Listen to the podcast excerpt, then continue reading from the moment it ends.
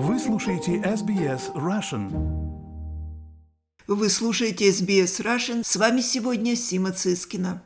Во вторник, 21 ноября, состоялась конференция под названием «Россия после Путина», организованная Австралийским институтом международных отношений и университетом Латроп, на которой выступили ведущие австралийские специалисты по России и Восточной Европе со всей Австралии, а также сотрудники Федерального департамента иностранных дел, которые специально приехали в Мельбурн. Главным докладчиком на конференции по Зуму выступил руководитель аппарата Алексея Навального и политический директор команды Навального Леонид Волков.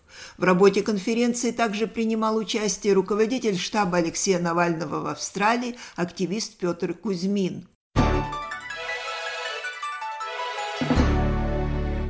В первой секции докладов рассматривался вопрос о военном аспекте влияния войны в Украине на перспективы России с точки зрения военных успехов или поражений. Другой темой был вопрос относительно частных военных формирований типа ЧВК «Вагнер». Вторая секция была посвящена роли олигархии в формировании постпутинской России. В частности, Петр Кузьмин отметил, что почетный ассошиет профессор Университета Нового Южного Уэлса Стивен Фортескью предложил классифицировать российских олигархов по категориям. Первая категория – это ельцинские олигархи, которые платили свое состояние в 90-х годах. Война а, гораздо более включена в западный мир. Следующая категория – это олигархи из ближнего круга Путина, которые стали олигархами благодаря э, своим связям с Путиным. Это Ковальчуки, Тимченко и так далее. И в меньшей степени завязанные на Запад. И третья большая категория – это олигархи-силовики, те, которые благодаря своей власти э, смогли отжать бизнесы и серьезные активы. Ну и также он отметил, что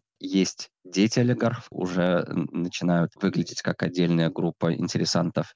И, может быть, олигархи менее известные, но э, которые смогли отжать западные бизнесы, которые ушли из России после начала вторжения. И те, которые принимают участие в реконструкции оккупированных территорий на востоке Украины. Ассошиат профессор Австралийского национального университета в Канберре Мат Сессекс выступил с анализом предполагаемого влияния войны в Украине на постпутинскую Россию.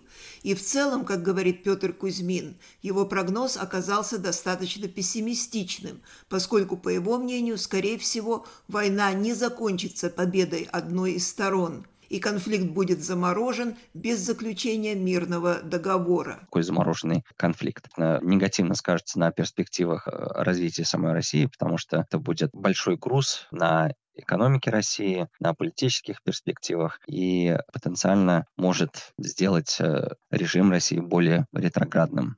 Интересным оказался доклад доктора Кай Уилкинсон из Университета Дикина, которая рассматривала вопрос о традиционных ценностях как орудие создания новой идеологии. Однако было подчеркнуто, что в этом смысле путинская пропаганда в принципе не является чем-то уникальным для России, а на самом деле перекликается с трендами в мировой политике.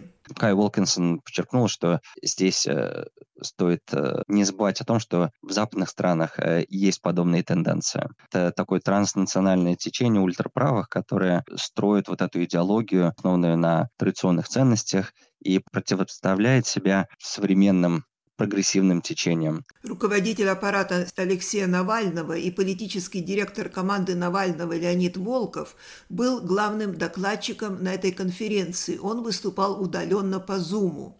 И мы позднее попросили его рассказать о том, что было главной темой его выступления. Я говорил о тех вещах, которые мы видим в изменении настроений в российском обществе, которые заставляют меня верить в эту возможность постпутинская демократическая Россия. Говорили о том, насколько растут антивоенные настроения, какая большая часть россиян говорят, что согласны на то, чтобы война закончилась немедленно на любых условиях.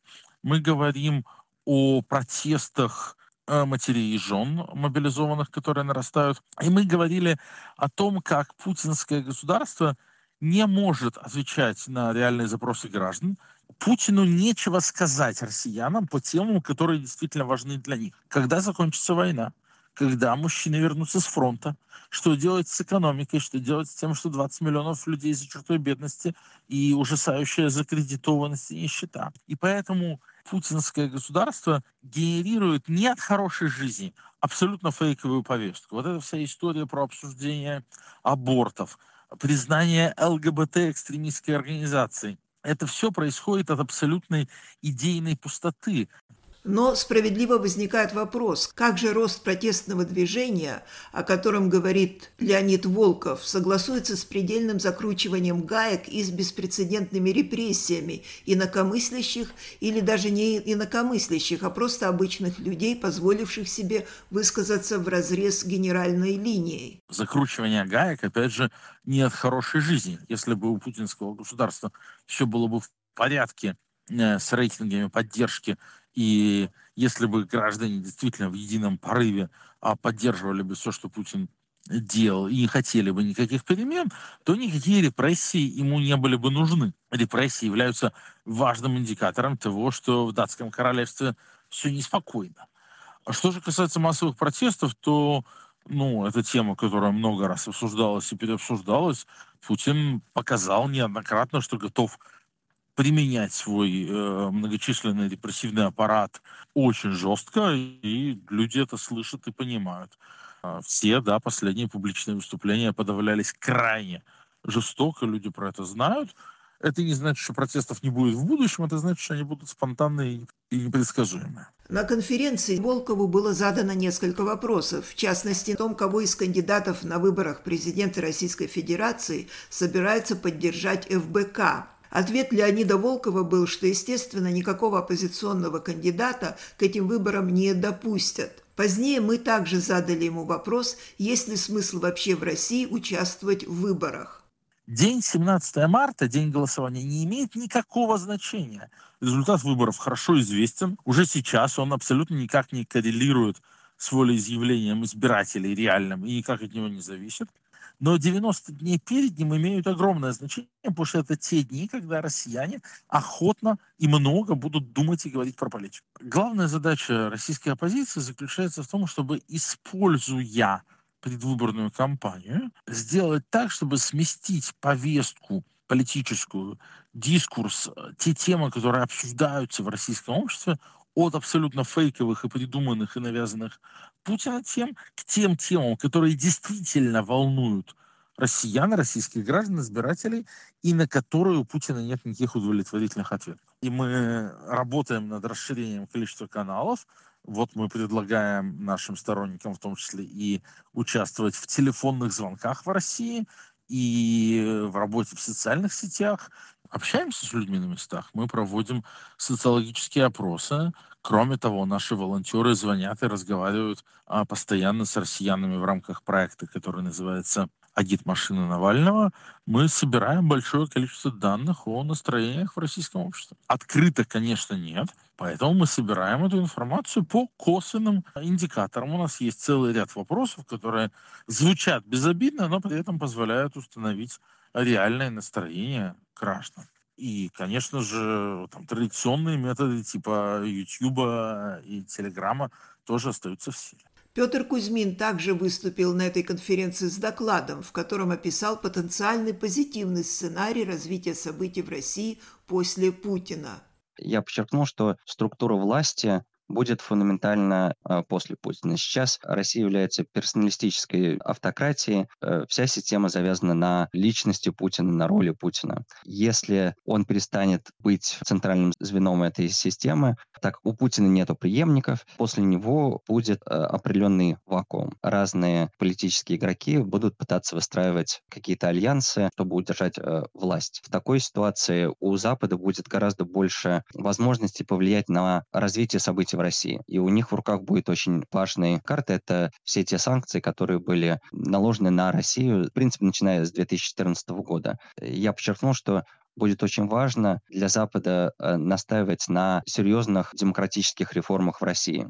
И менять санкции стоит только в ответ на гарантии э, таких реформ. Будет э, освобождение политических заключенных и проведение свободных, честных выборов с независимым наблюдением международного сообщества внутри России. И мне кажется, на свободных выборах у демократической оппозиции России будет хороший шанс получить достаточное количество голосов, чтобы дальше развивать э, демократические преобразования в России.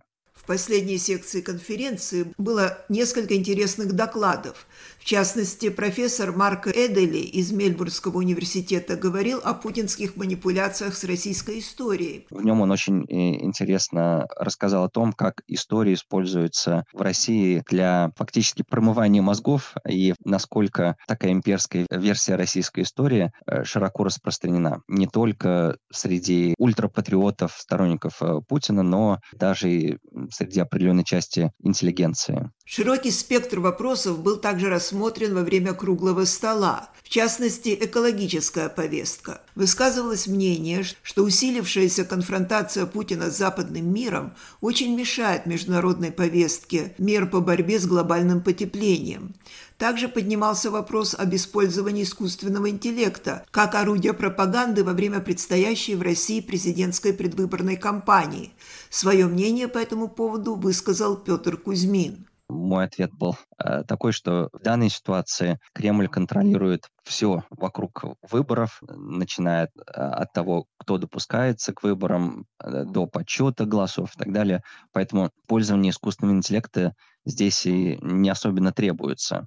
На этом повестка дня на тему о постпутинской России была исчерпана. Однако хотелось бы добавить еще об одной важной презентации в рамках этой конференции – выставке «Лица российского сопротивления», созданной европейскими активистами. И об этом снова нам расскажет Петр Кузьмин. Выставка, которая прошла во многих городах Европы. Это инициативная группа во главе с Еленой Филиной, которая была муниципальным депутатом в Москве, была вынуждена эмигрировать э, из-за политических преследований. И вот цель этой выставки — привлечь внимание к судьбам людей совершенно разных. Это не только политики, типа Навального или Чанышевой, но также обычные люди. Допустим, Саша Скочеленко, художница, которая на прошлой неделе была приговорена к семи годам заключения за то, что она сменила несколько ценников в магазине, и на ценниках были написаны факты о войне в Украине. Вся выставка стоит из 16 э, таких историй. Это портреты политзаключенных, кратко рассказана история каждого из этих э, политзаключенных. Выставка существует э, в двух вариантах. Есть уличный вариант,